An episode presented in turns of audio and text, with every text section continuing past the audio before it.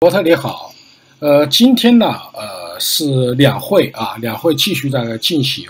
并且呢，就是涉及到两高，也就是最高法和最高检察院的工作报告。呃，周强跟张军分别都做了报告，对这两个报告你有哪些评价？就是今天这个中国全国两会进入了这个倒计时啊，因为过几天这个两会正式闭幕。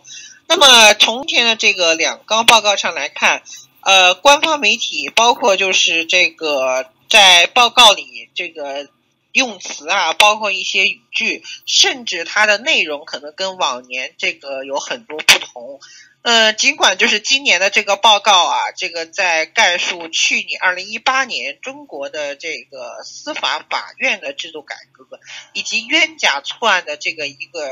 呃案件的结案数。那么，再提到有关于中共政治领导、服务经济发展、司法体制改革、判决的执行等，呃，也是跟去年大致相同。呃，不过值得注意的是呢，今年这个呃司法报告在提到有关人权问题时，将之前的坚持严格公正司法、加强人权司法保证，那么变为了依法惩罚犯罪、保护人民、维护国家安全和社会稳定。也就是他把人权跟保护保护，就是加强人权和变成了保护人民，这似乎也是北京在回应前不久这个习近平在省中国国家主席习近平啊，在这个省部级高官的这个会座谈会上提到了这个防范化解重大风险事件，谨防黑天鹅和灰犀牛呃黑天鹅事件的发生。那么北京在这个二零一九年政治敏感之年。这个频繁提出有关于加强政治改革政治任务，那么“政治”这个词也成为今年报告的两个两高报告中最为大的一个亮点。那么据我的统计呢，今年这个两高的报告里啊，平均每份报告这个关于政治安全、政治任务用“政治”这个词大概占百分之七十左右。那么跟去年相比呢，那这个“政治”这个词那个占幅比啊是。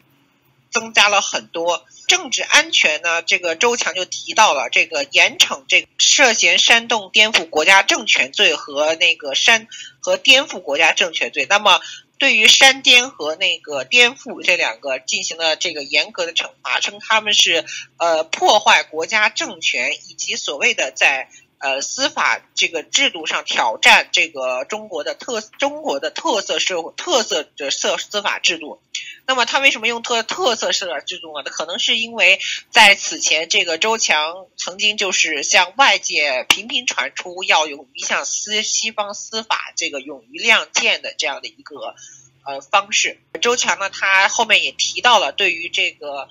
呃。冤假错案的一个解决，那么今年的冤假错案的解决，它并没有提及什么个案，像往年呢会提到，像去年的报告提到了七零九的案件，那么就是说到了这个呃山巅的这个意图，就是张军所做的这个检察院的报告里提到了化解风险。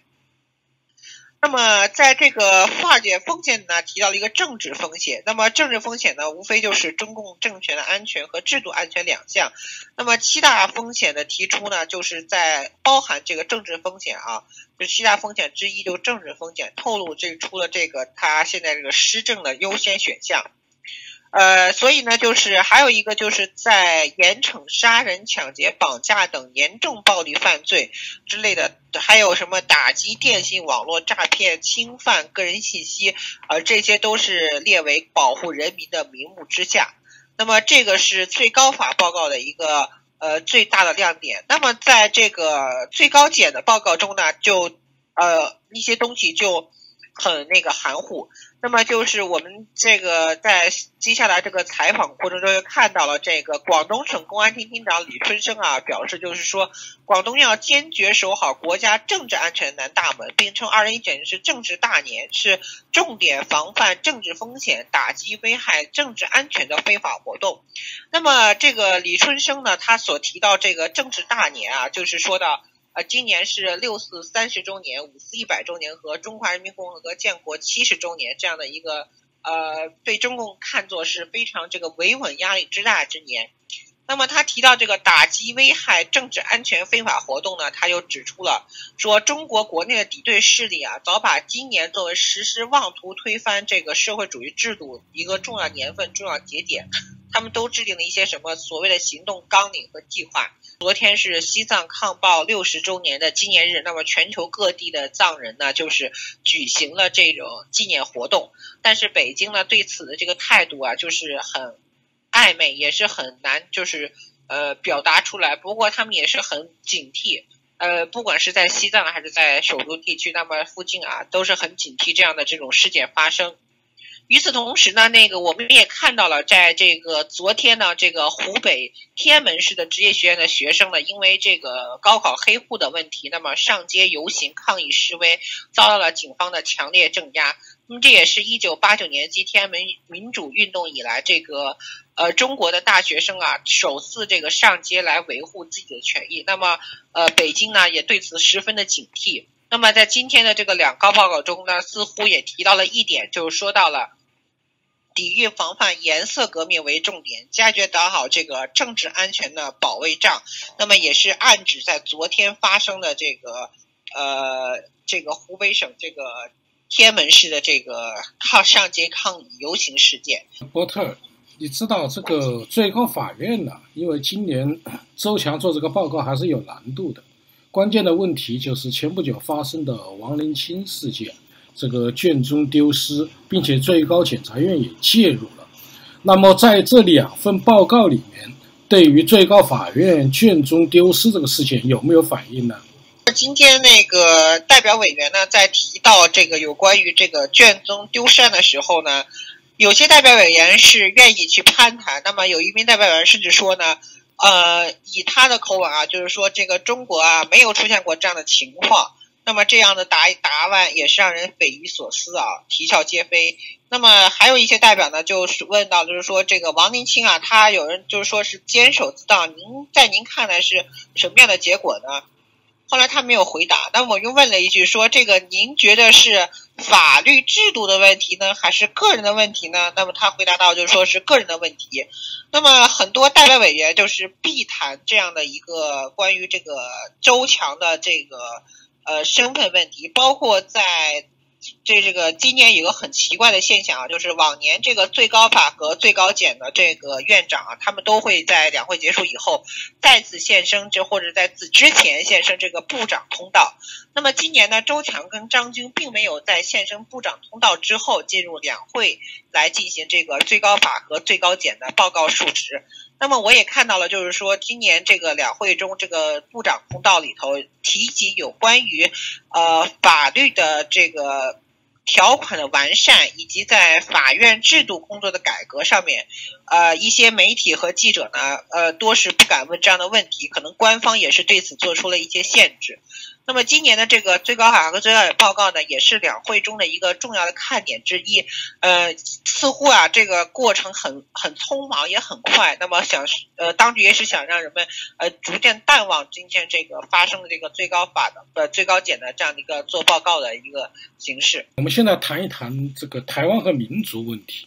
因为这一个问题啊，一直是一个呃比较核心的问题。你知道，在年初啊，习近平。在纪念《告台湾同胞书》四十周年报告上，是专门对台湾讲了用“一国两制”来解决台湾的问题。而目前新疆的这种所谓在教育集中营或者培训中心，已经引起了国际社会的强烈的反响，并且向土耳其政府甚至说这是人类的耻辱。那么在两会啊，包括座谈会上，呃，包括习近平的讲话。对台湾问题和民族问题有哪些反应呢？呃，中国政协主席汪洋在政协报告中不再提出“九二共识”，坚决强调反台独。那么，在李克强也在政府报告中提到，呃，再提和平统一、反台独以及深化两岸融合发展。那么，台湾这颗棋啊，在中国看来似乎是难以避免的。那么，也是。唯独在历届两会上都有提及，但唯独在今年两会上提及次数比之前的明显增多。那么外界呢，就是也猜测到说，今年这个北京啊，也是希望在如果按任期来算，那么今年也是中共党内的一个呃选举啊。那么也有可能说，因为这个在去年修宪以后，习近平呢，他这个继承了这个叫什么终这加引号那种终身制。那么北京呢，就是也有在台湾问题上要求其他国家承认这个中华人民共和国唯一的合法政府是指中国共产党领导的北京政府。那么。呃，与此同时啊，这个土耳其作为这个穆斯林国家，那么因为中北京在新疆的在集中教育营的问题，也引发了国际社会的谴责。那么北京也是不顾这些谴责，继续来一意孤行他的所谓的一带一路政策呀，包括孔子学院。当然，这个孔子学院最近，呃，也是美国联邦政府、国会以及这一些，呃。呃，包括这个国会行政当局中国委员会的一些议员，像史密斯还有卢比奥，他们也是提出了对于这个孔子园的调查。那北京在这些软文化、软实力上不断的向推行呢，也给这种民族主义的情感的这个措施啊打上了一个呃问号。呃，其实就是今年的两会，在为什为何就是对于统一这个词语提到，包括一些呃代像边界省份的代表团，如新呃新疆、西藏以及广西、广东，甚至在这个黑龙江这边，就是包括内蒙也是，呃都会提到了这个维护这个边疆这个国家边境的安全，以及维护国家政权的稳定。那么统一在北京看来就是必然的趋势，但是这样的必然趋势似乎就是如果从用和平或者这种和平演变软化的手段，似乎不起任何作用。所以北京就是频频的在这个两会期间啊，一些官方媒体甚至一些就是。呃，中共大外宣之一的多维新闻，那么也是抛出了很多类似于说对这个台湾问题不解决的话，那么北京会采取一些强制手段，那么就是最终是收复台湾。那么虽然就是政府啊，在这个公开的场合并没有就是对外界对记者去提起这件事情，不过呃，在这个两会举行同时啊，这个中国外交部的例行记者会上。那么有关新疆的问题啊，最近被在场的所有的外媒记者频频提问，所以也就造成了现在这个统一成为这个呃大势所趋。其次呢，我们看来就是说，呃，除了这个台湾之外，像西藏、新疆这样的地区，那么北京也是开始加了政策。那么刚才我也提到了这个抗暴六十年纪念日呢，那么北就是很多藏人开始不满中共北京政府的政策，那么一些像在昨天这个海外的一些民运人士啊，集中在这个印度达兰萨拉的呃山城达萨藏人流亡政府的总部，那么呃跟达拉喇嘛还有一些像热比亚他们就是一起来这个来这个。这个庆祝这个抗暴六十周年来缅怀这样的日子，那么正值这个敏感之年啊，北京为何要提出统一的话题呢？呃，其实有一个观点就是说到这个，除了面对突如其来的维稳压力之外呢，北北京还要和美国进行贸易谈判，来以此获得更多的利益。